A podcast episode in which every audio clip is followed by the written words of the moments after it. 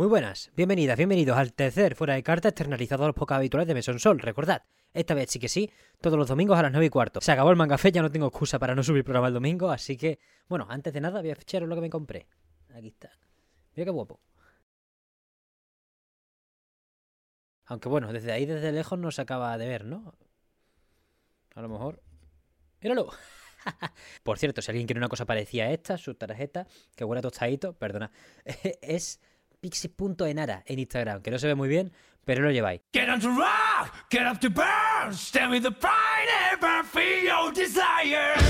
Fuera de carta, tenemos en primer lugar la actualización de la semana. Tenemos de manera gratuita Coliseos en Elden Ring. Son tres dedicados al PvP. En Lindel podremos jugar uno versus uno de toda la vida. En Necrolimbo podremos jugar partidas con reaparición por puntos, tanto todos contra todos como por equipos. Y en Kyley podremos probar los tres modos con la posibilidad de hacer invocaciones de manera exclusiva en este recinto. Seguimos con Mandenan entre comillas porque Katsuhiro Harada, el creador de Tekken, pues nos dice que la fecha de su octava entrega será confirmada en los Game Awards de mañana. Cosa que agradezco que no tenga que cubrir esta semana. Una ceremonia que tendrá 45 minutos menos que el año pasado, según Geoff Keighley, justo el año en el que nos dicen que van a regalar Deck cada minuto. Pues revelará mucha información ya confirmada, como lo de Tekken 8, esta Goya y Survivor, algunas cositas, que os recomendamos que miréis en vuestro portal de información de confianza porque probablemente siga siendo una chapa de todos modos. En cuanto a anuncios y lanzamiento de la semana, destacamos Crisis Core Final Fantasy VII Reunion, el remaster de la versión de PSP de la precuela de uno de los juegos más importantes de todos los tiempos, ya está en todas las plataformas. Bueno, mañana, como he dicho, Nintendo Switch, PC, Xbox y PlayStation. Esta semana también nos han dicho que Neon White, el juego al que dedicamos programa este mismísimo domingo como uno de los juegos del año del mesón, sale en PlayStation 4 el 13 de diciembre, mismo día que Gris recibe su autorización Next Gen 4K 120 FPS para PlayStation 5 y Xbox Series X. Nos vamos entonces al 15 de diciembre, donde acabará saliendo River City Girls 2 fuera de Japón y donde nos da la primera expansión de Vampire Survivors, Legacy of the Moonspell. En cuanto a más actualizaciones, tenemos una ya disponible, actualización gratuita de Mario Kart 8 Deluxe, actualización enfocada en la aparición o no de objetos en los distintos circuitos. Se pueden hacer distintas builds si es batallas de equipo y también en partidas normales, pues la posibilidad de banear objetos o poner solo un tipo, un largo etcétera de cosas que le, le añadirán pues aún más diversión si cabe. Pasamos ahora a un pequeño bloque de Xbox y Halo, empezando por la actualización de Halo. Actualización sorpresa, en modo sigilo se mete 343 Industries tras la dimisión de Tom French, el director creativo del multijugador de Halo Infinite, para introducirnos una pieza clave de la que ya hablamos hace un par de programas, la búsqueda de partidas personalizadas para encontrar mapas de la forja de toda la comunidad.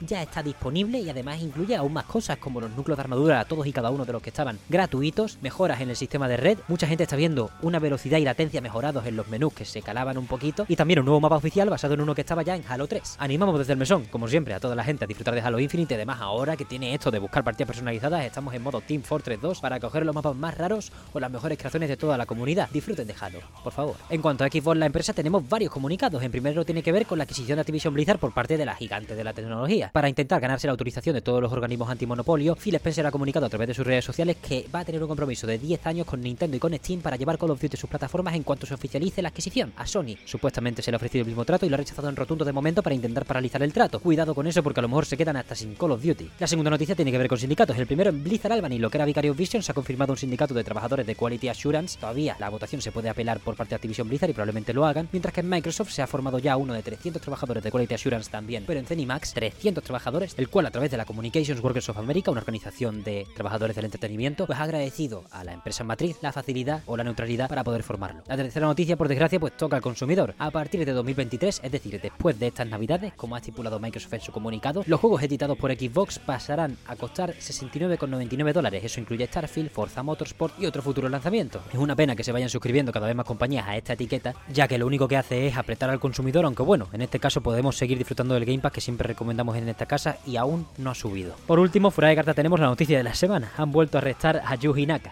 Yuji Naka, el creador de Sonic, ya fue arrestado hace un par de meses o hace un mes por comprar acciones con información privilegiada mientras trabajaba en Square Enix. En primer lugar fue por un juego de móvil de Dragon Quest, el cual no se sabía todavía qué se iba a hacer, y él compró acciones del estudio justo antes del anuncio, y ahora es por Final Fantasy VII de Fair Soldier, el Battle Royale de Final Fantasy VII cuyo servicio cesa dentro de poco si no ha cesado ya. Pues bien, Yuji Naka compró acciones de 18, el estudio al cargo, y vaya, pues la han pillado con el carrito del helado y vuelve al calabozo. Bueno, no sé si el calabozo, pero lo han detenido, ¿eh? O sea, la noticia es detenido, no que le están acusando y que vamos a juicio, sino que de momento detenido.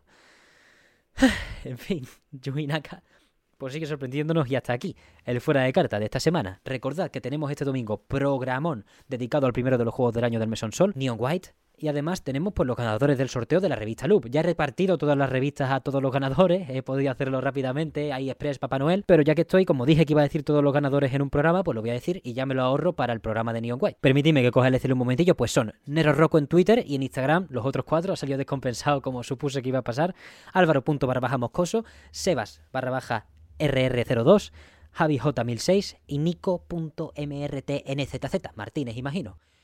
Y ya está, muchísimas gracias a todos por escuchar este fuera de carta. Nos vemos este mismísimo domingo en tres días para Neon White y ya luego, pues la semana que viene con el fuera de carta o con el siguiente programa de Mesón Sol, que no sé si será un juego del año o será un programa al uso, porque tengo ganas de rajar de Golf Killy, pero tampoco lo positivo tiene que prevalecer. En fin, muchísimas gracias por todo, una vez más, y nos vemos este domingo.